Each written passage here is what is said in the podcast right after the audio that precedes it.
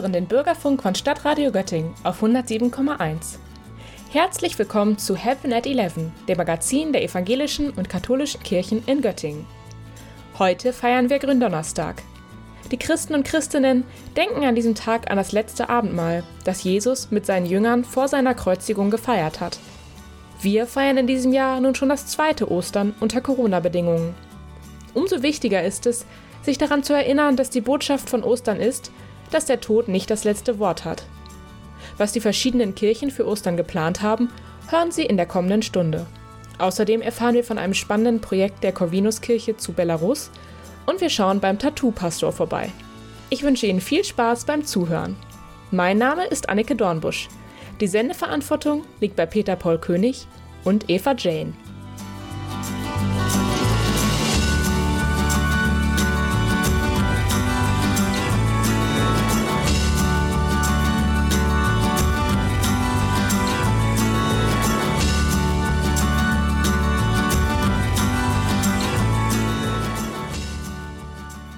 Hier ist Heaven at 11, das ökumenische Magazin der Kirchen im Bürgerfunk von Stadtradio Göttingen auf 107,1. Heute ist Gründonnerstag. Aber auch dieser Feiertag gestaltet sich in diesem Jahr anders als sonst. Pastorin Julia Kettler aus Diemaden hat sich dazu in unserer Andacht Gedanken gemacht. Heute feiern wir Gründonnerstag. An diesem Tag erinnern wir uns daran, wie Jesus mit seinen Jüngern ein letztes Mal vor seinem Tod zu Abend gegessen hat und dabei das Abendmahl eingesetzt hat. Es ist ein Ritual der Gemeinschaft, das er uns hinterlassen hat. Deshalb wird an diesem Tag in vielen christlichen Gemeinden nicht bloß ein Abendmahlsgottesdienst gefeiert, sondern sogar ein Tischabendmahl. Menschen sitzen in der Kirche oder im Gemeindehaus zu Tisch, essen Abendbrot und feiern zusammen das Abendmahl. Das erlebe ich immer wieder als ganz besonders.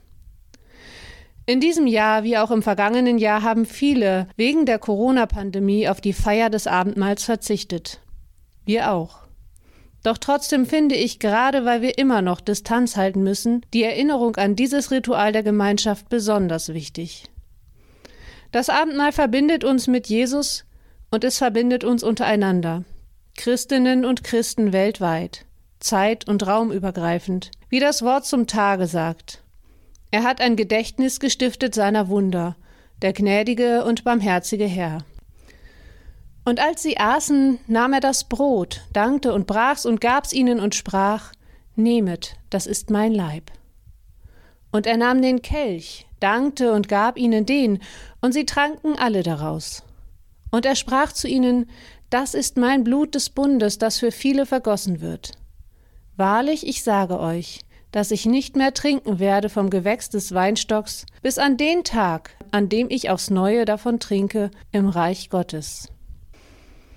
Mit diesen Worten beim Abendessen macht Jesus ein Zeichen deutlich, ein Zeichen, das für ihn steht. Er errichtet einen Bund, stellt eine Verbindung her zwischen ihm und den Menschen.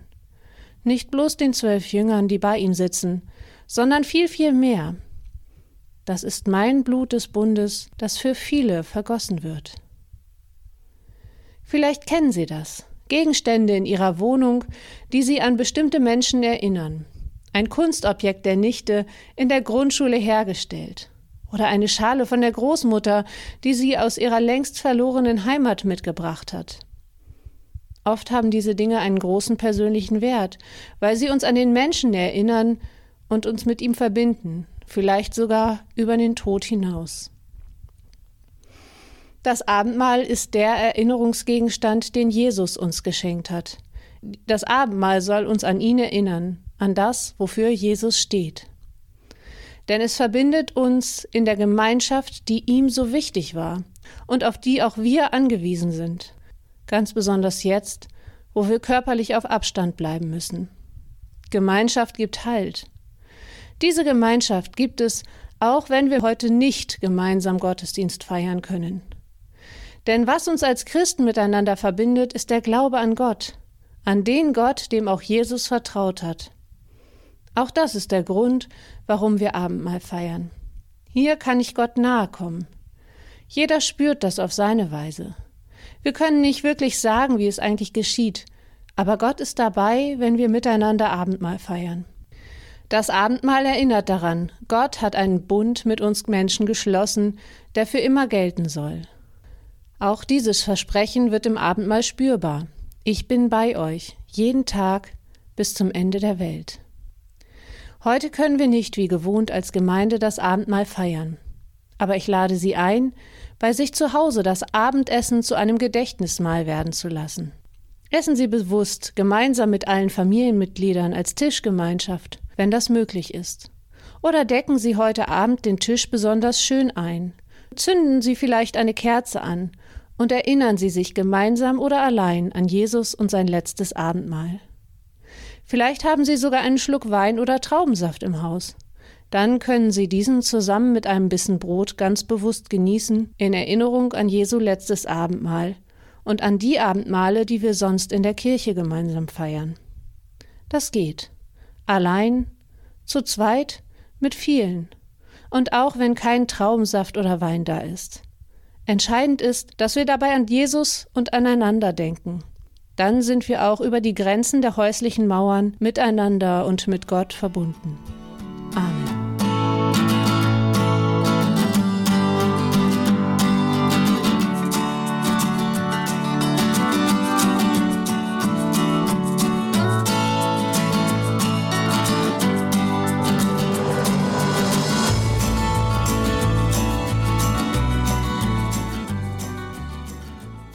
Stadtradio Göttingen auf 107,1. Sie hören Heaven at Eleven, das ökumenische Magazin der Kirchen im Bürgerfunk. Die Menschen in Weißrussland brauchen unsere Aufmerksamkeit und Solidarität. Besonders die Frauen haben die Welt in Erstaunen versetzt mit ihren beharrlichen, gewaltfreien Aktionen.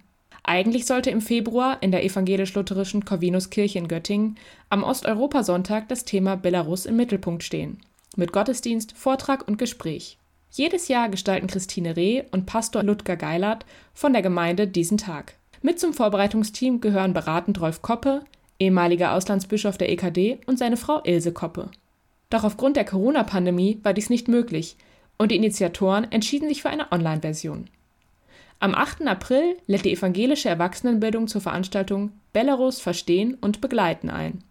Von 18 bis 20.15 Uhr spricht die belarussische Theologin Dr. Eugenia Danilowitsch über die Rolle der Kirchen und über die politische Situation in Belarus. Russischlehrerin Koppe wird mit Bildern und Texten in die Geschichte des Landes einführen. Einen kleinen Einblick bekommen Sie schon jetzt im Interview mit Janine Rudert. Frau Koppe, Sie haben eine ganz besondere Beziehung zu Weißrussland. Was waren die Dinge, die Sie am meisten bewegt haben? Vor 24 Jahren habe ich in der Ukraine und in Belarus Interviews mit Überlebenden des Konzentrationslagers Bergen-Belsen bei Hannover gemacht. Und zwar im Auftrag der Niedersächsischen Landeszentrale für politische Bildung. Eines der erschütterndsten war das Interview mit einer alten weißrussischen Frau aus dem Dorf Chireja bei Witebsk. Sie war als zartes junges Mädchen, wie auch die anderen Jugendlichen ihres Dorfes, als Zwangsarbeiterin nach Deutschland geschickt worden, hatte bei einem Bauern gearbeitet, wurde blutig geschlagen, weil sie mit der Sense nicht mähen konnte.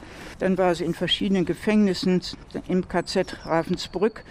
Dort wurden ihr die Vorderzähne, die schön weißen, gesunden Vorderzähne gezogen, wie auch den anderen jungen Mädchen. Das hat sie immer wieder betont unter Tränen. Dann zuletzt kam sie nach Bergen-Belsen. Und dort war eine Mitgefangene, eine Polin, die ihr Steckrüben vorkaute und die sie dann als Brei schlucken konnte. Das war erschütternd. Können Sie uns denn etwas über die Geschichte Weißrusslands verraten? Dieses Land zwischen Russland und Polen ist erst seit 30 Jahren dauerhaft unabhängig, nämlich seit dem Zusammenbruch der Sowjetunion im Jahre 1991. Es heißt wieder Belarus, die weiße Rus. Das waren ursprünglich ostslawische Volksstämme, die seit dem 9. Jahrhundert zur Kiewer Rus gehörten. Das war der erste slawische Staat zwischen Dnieper und Bug. Dann war das Land für 400 Jahre, vom 14. bis 18. Jahrhundert, Teil des polnisch-litauischen Großreiches, das sich von der Ostsee bis fast zum Schwarzen Meer erstreckte. Als gegen Ende des 18. Jahrhunderts die Großmächte Preußen, Österreich, Ungarn und Russland Polen untereinander aufteilten, geriet damit auch Weißrussland unter russische Herrschaft, und zwar für 200 Jahre, also unter den Zaren. Erst nach der russischen Oktoberrevolution von 1917 und dem Ende des Ersten Weltkriegs wurde Weißrussland für wenige Jahre eine unabhängige Republik, die Weißrussische Sozialistische Republik mit der weiß-rot-weißen Flagge. Das spielt jetzt eine Rolle bei den Demonstrationen. Daraus wurde dann nach drei Jahren, schon 1922, im Rahmen der Sowjetunion die Weißrussische Sozialistische Sowjetrepublik. Allerdings war in der Zwischenkriegszeit der westliche Teil Weißrusslands durch den Vertrag von Riga 1921 wiederum zu Polen gekommen. Also Weißrussland war geteilt. So war die Situation unter Lenin. Unter Stalin brach für die Weißrussen wie auch für die Ukrainer eine entsetzliche Leidenszeit an. Große Teile der Intelligenz, darunter viele Geistliche, wurden als Volksfeinde ermordet oder nach Sibirien deportiert. Es folgten Zwangskollektivierung und die furchtbare Hungersnot zu Anfang der 30er Jahre mit Millionen Toten. Ja, und dann kam der Zweite Weltkrieg. Ja, damit begann die schrecklichste Phase in der Geschichte Polens und damit zugleich Weißrusslands. Denn auf der Grundlage des Hitler-Stalin-Paktes von 1939 marschierten fast gleichzeitig von Westen her die deutsche Wehrmacht und von Osten her die Rote Armee in Polen ein. Auf diesem Weg war Weißrussland zwar wiedervereint, aber sowjetisch. Dann führte Hitler seit Juni 1941 den totalen Vernichtungskrieg gegen die Sowjetunion, rassistisch gegen die slawischen Völker, die sogenannten Untermenschen, ideologisch gegen den Bolschewismus. Schon im Juli 1941 war Weißrussland vollständig besetzt und wurde zum Reichskommissariat Weißruthenien erklärt mit der Hauptstadt Minsk. Von 1941 bis 1944 wurde ein Viertel der weißrussischen Bevölkerung von der SS und der Wehrmacht getötet oder die Menschen verhungerten und erfroren. Die jüdische Bevölkerung wurde fast vollständig vernichtet. Viele hunderte Städte und tausende Dörfer wurden zerstört, oft verbrannt. Denn in Weißrussland war der Widerstand am stärksten. Es gab ungefähr 1000 bewaffnete Partisanengruppen. Auch unter ihnen musste die zivile Bevölkerung leiden.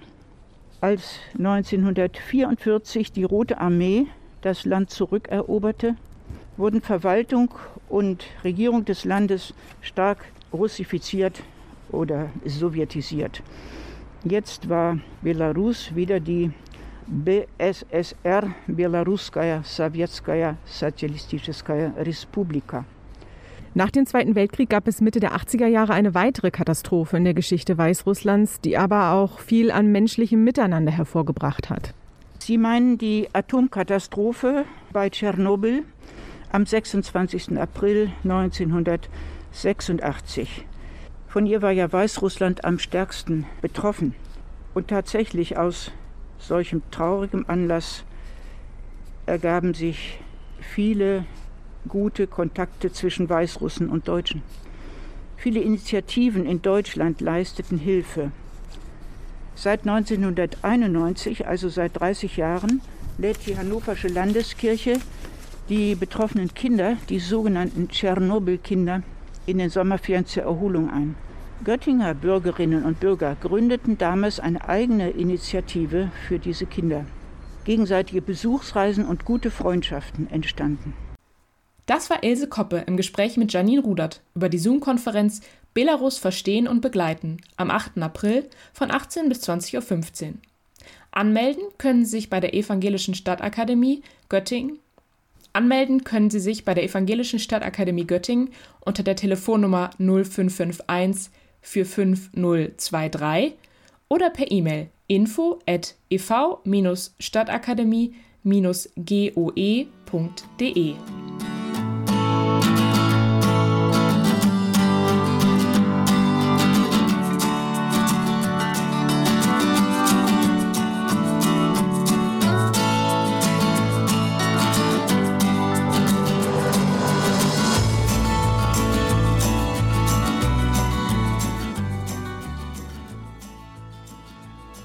Sie hören Heaven at 11, das ökumenische Magazin der Kirchen im Bürgerfunk von Stadtradio Göttingen auf 107,1.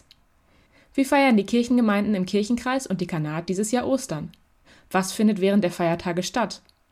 Meine Kollegin Eva Jane hat einige Pastoren und Pastorinnen des Kirchenkreises gefragt, wie die Stimmung ist und was sie so neben den normalen Gottesdiensten vorbereiten. Zusammengekommen ist ein vielfältiges und liebevoll gestaltetes Angebot. Wir gehen dem zweiten Osterfest unter Corona-Bedingungen entgegen. Wir haben uns umgehört. Wie ist die Stimmung im Kirchenkreis und wie gehen die Gemeinden damit um? Wiebke Vielhauer, stellvertretende Superintendentin und Pastorin im Gemeindeverbund Radolfshausen. Die Pandemie verlangt uns allen eine Menge Geduld und Ausdauer ab. Das ist auch bei der Kirche nicht anders. Kirchenvorstände und Mitarbeitende müssen dauernd auf die sich dynamisch verändernde Lage reagieren. Das nervt manchmal schon ganz schön. Zugleich hat das Jahr viel Kreativität und Flexibilität freigesetzt. Und den Satz, das haben wir doch noch nie so gemacht, den habe ich, glaube ich, wohl noch nie so selten gehört wie in diesem Jahr. Ja, wirklich keiner hätte vor anderthalb Jahren an Zoom-Gottesdienste, Gottesdienste in der Tüte oder an der Wäscheleine, an Treckergottesdienste, Ostergärten oder andere Verrücktheiten gedacht. Das ist nun anders. Und deswegen wurden zwar auch im Kirchenkreis Göttingen einige Festgottesdienste und Veranstaltungen abgesagt, trotzdem gibt es eine Menge alternativer und kreativer Angebote in der Karwoche und an den Ostertagen. Hier nur ein kleiner Ausschnitt. Pastor Matthias Opitz, wie feiert Stephanus dieses Jahr Ostern? Wir planen außerhalb unseres kleinen Podcast-Programmes, dass unsere Vikarin Frau Jäger und unsere Regionaldiakonin äh, Frau Schnute mit den Konfikids aus der Region und Ehrenamtlichen zusammengestellt haben. Eine kleine Besonderheit, am äh, Samstag verpacken unsere Konfirmandinnen und Konfirmanden kleine Osterüberraschungen in Tüten und werden sie dann auf Spielplätzen im Gemeindegebiet verteilen, so dass auch Menschen, die nicht in die Kirche kommen oder nicht in die Kirche kommen können, insbesondere Familien, vielleicht etwas Österliches vorfinden. Gerhard Schritte, Pastor an St. Johannes, berichtet von den Osterplänen dort. Zuerst haben Bernd Ebert und ich ein paar kleine Filme gemacht, die sich auf unserer Homepage finden, zu zentralen Stichworten dieser Zeit. Da geht es um Sünde, Vergebung und das Opfer. Kann man sich ja mal angucken und reinhören. Und wir sind gemeinsam mit den Hochschulgemeinden zum Osterfrühgottesdienst in St. Nikolai. Da freue ich mich sehr drauf. Ich finde, das ist immer eine ganz besondere Atmosphäre. Ostern in St. Johannes äh, schmücken wir gemeinsam den Osterstrauß mit mitgebrachten Ostereiern. Da freue ich mich sehr drauf. Markus Wackernagel ist Pastor an St. Thomas und Marien. Herr Wackernagel, feiern die beiden Gemeinden Ostern gleich? Im Moment ist noch, dass wir alle hoffen, dass die Gottesdienste stattfinden können. Wir haben überlegt, ob wir Gründonnerstag in St. Marien statt eines Tischabendmahls Abendmahl anbieten in Form einer Wandelkommunion. Beide Gemeinden schicken an ihre älteren Gemeindeglieder eine Nachricht. In Thomas gibt es auch noch äh, eine Postwurfsendung fast für alle Haushalte mit einem Ostergruß. Äh, hier in Marien wird es einen Ostergruß nur für die älteren Menschen geben. Dann gibt es noch die Kerzenaktion hier. Die kleinen Osterkerzen liegen vor den Portalen aus und werden zum Verteilen angeboten. Und dann wird um 22 Uhr am Kar-Samstag die Osternacht eingeläutet mit einem Entzünden der Kerzen in den leeren Kirchen. Mit der Bitte, dass Menschen, die sich die Osterkerze abgeholt haben, diese entzünden, sodass man eine gemeinsame Osternacht feiern kann. Hans Hase, Pfarrer in St. Paulus, St. Vinzenz und Bovenden. Es gibt mal am Mittwoch vor Ostern die Krisermesse in Hildesheim, wo vor allen Dingen Jugendliche eingeladen sind. Diesmal wird das gestreamt. Weiter haben wir einen Kreuzweg, der ist verteilt über die verschiedenen katholischen Kirchen in Göttingen und Friedland. Kreuzweg, das heißt, es gibt 14 Kreuzwegstationen zum Beispiel begegnet, in St. Gosehard erlöst, in Maria Frieden verurteilt, St. Paulus festgenagelt in der evangelischen Stephanuskirche. Da kann man jederzeit hinkommen. Es gibt auch an einigen Stellen einen QR-Code, wo man dann auch noch zusätzliche Informationen oder auch Musik bekommen kann. Dann haben wir weiterhin für Ostermontag einen Emmausgang geplant, vor allen Dingen für Familien. Die werden in kleinen Gruppen losgeschickt und haben dann fünf Stationen. An einer Station wird auch das Abendmahl ausgeteilt. Man redet miteinander, man kommt ins Gespräch, man meditiert und Eier wird es wahrscheinlich dann auch noch am Schluss geben. Für die, die nicht zur Kirche kommen können oder die schon über 80 sind oder in den Altenheimen, denen haben wir auch einen Brief geschickt mit einem gesegneten Palmzweig, weil das bei uns eine wichtige Tradition ist. Dagmar Henze, Pastorin in der Region Friedow, Friedland-Oberneser, berichtet. Ostern 2.0 in Friedow. Wir sind präsent, wir sind kreativ, wir versuchen die Situation zu meistern. Auf YouTube sind wir mit Andachten für Erwachsene und auch für Kinder. Wir haben für alle, die wollen, einen Gottesdienst in der Tüte, der kommt frei Haus geliefert. Und dann noch Ostern on Tour, eine Radtour, wahlweise natürlich auch mit Auto. Osterandachtsstationen, die individuell zu erkunden sind in sechs unserer Kirchen. Die Gemeinden Ruring und Herberhausen bieten an Ostersonntag um 6 Uhr einen Osterfrühgottesdienst auf Zoom an. Die Einwahldaten bekommen Sie über die Homepage, per Mail oder telefonisch. Außerdem gibt es, wie auch schon zu Weihnachten, ein Ostervideo des Kirchenkreises. Frau Vielhauer, worauf können sich die ZuschauerInnen dieses Mal freuen? In diesem Frühling haben vor allen Dingen Kolleginnen und Kollegen das Ostervideo gestaltet, die seit März 2020 neu in unseren Kirchenkreis gekommen sind oder die in Kürze hier anfangen. Robert Voss, Karin Clement, Angelika Ohlemacher, Julia Kettler und Jörg Schulze. Natürlich immer gemeinsam mit Menschen, die in ihren Gemeinden Kirche ehrenamtlich gestalten. Denn Kirche sein ist ein Teamsport. Außerdem wirken wunderbare Musiker mit. Rüdiger Brunkhorst von der Popularkirchenmusik, Bernd Eberhardt als Kirchenkreismusiker an der Orgel und Christoph Rühling mit dem Kirchenkreis Posaunenchor. Mit allen gemeinsam unternehmen wir einen digitalen Osterspaziergang quer durch den Kirchenkreis von Eberhausen nach Reckershausen. Und auf dem Weg sammeln wir das eine oder andere Osterei ein. Und was ist die Intention des Videos? Ostern ist das Fest des neuen Anfangs. Finsternis und Kälte, Schuld und Tod haben bei Gott nicht das letzte Wort. Er lässt auf jeden Winter einen neuen Frühling folgen und auf jede Nacht, und sei sie auch noch so düster und noch so lang, einen neuen Morgen. Diese Botschaft spricht mir gerade in diesem Pandemiefrühling, in dem einem der Weg manchmal ziemlich lang und ziemlich düster erscheint, mitten ins Herz. Und diese Ermutigung wollen wir auch digital weitergeben. Gerade an die, die an diesem Osterfest lieber zu Hause bleiben. Weitere Hinweise zu Gottesdiensten, ob digital, über Radio, im Fernsehen oder analog in den Kirchen, finden Sie auf den Homepages der Kirchengemeinden. Sie können sie telefonisch erfragen oder finden sie in Ihren Gemeindebriefen. Und wenn Ihnen die Decke auf den Kopf fällt, wenn Sie die Sorgen plagen, dann haben Sie keine Scheu, sich mit Ihren Pastoren und Pastorinnen in Verbindung zu setzen oder mit der Telefonseelsorge. Die Telefonseelsorge ist rund um die Uhr erreichbar. Die Anrufe bleiben anonym. Die Telefonnummer ist kostenfrei und lautet 0800 111 0111 oder 0800 111 0222. Das war Eva Jane mit Informationen zu den Plänen der Kirchengemeinden in Göttingen zu Ostern. Durch die Corona-Maßnahmen kann sich einiges kurzfristig ändern.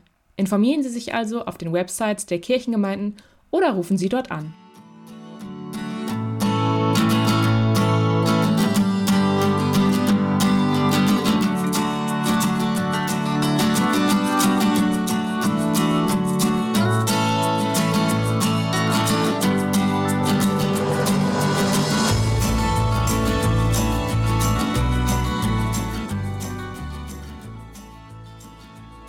Ist Heaven at 11, das ökumenische Magazin der Kirchen, im Bürgerfunk von Stadtradio Göttingen 107,1. Tattoos sieht man inzwischen überall. In manchen Kreisen sind sie allerdings immer noch, sagen wir mal, ungewohnt.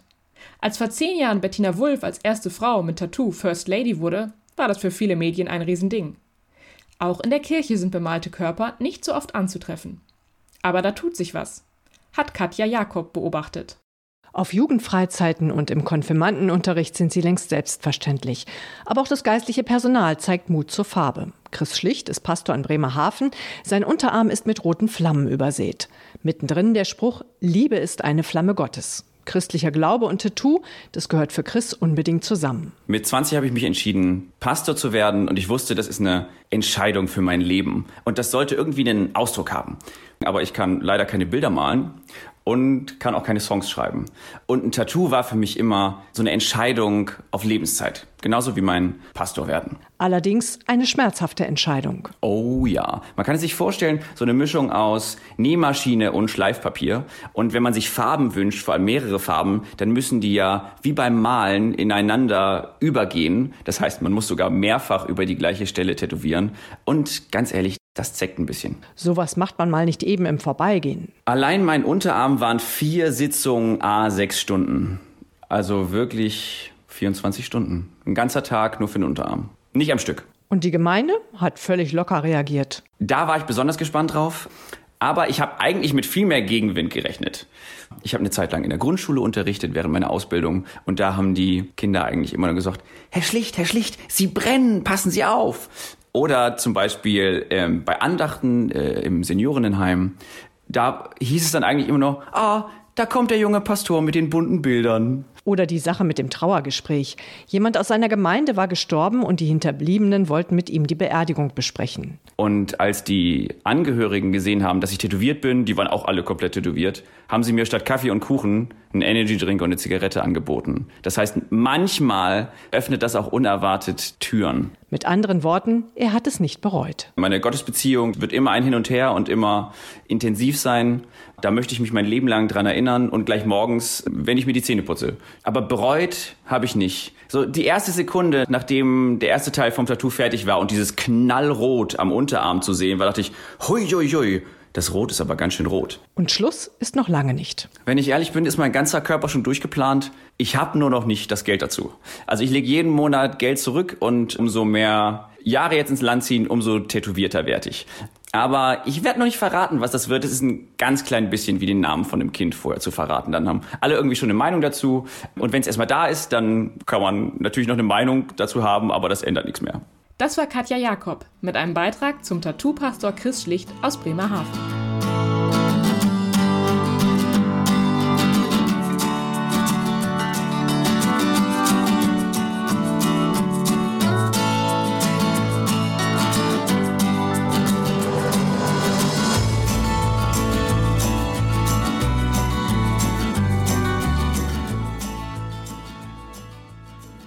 Das war's leider schon wieder mit HeavenNet 11, dem ökumenischen Magazin der Kirchen in Göttingen, im Stadtradio Göttingen auf 107,1 im Bürgerfunk. Das nächste Mal hören wir uns wieder am 6. Mai, wie immer um 11 Uhr sowie als Wiederholung um 19 Uhr. Falls Sie Interesse haben, diese Sendung oder auch ältere Sendungen noch einmal zu hören, finden Sie uns im Internet unter heavenat11.wir-e.de oder auch bei verschiedenen Streaming-Anbietern. An dieser Sendung haben mitgewirkt Janine Rudert und Eva Jane. Mein Name ist Anneke Dornbusch. Die Sendeverantwortung liegt bei Eva Jane und Peter Paul König. Ich wünsche Ihnen frohe Ostertage.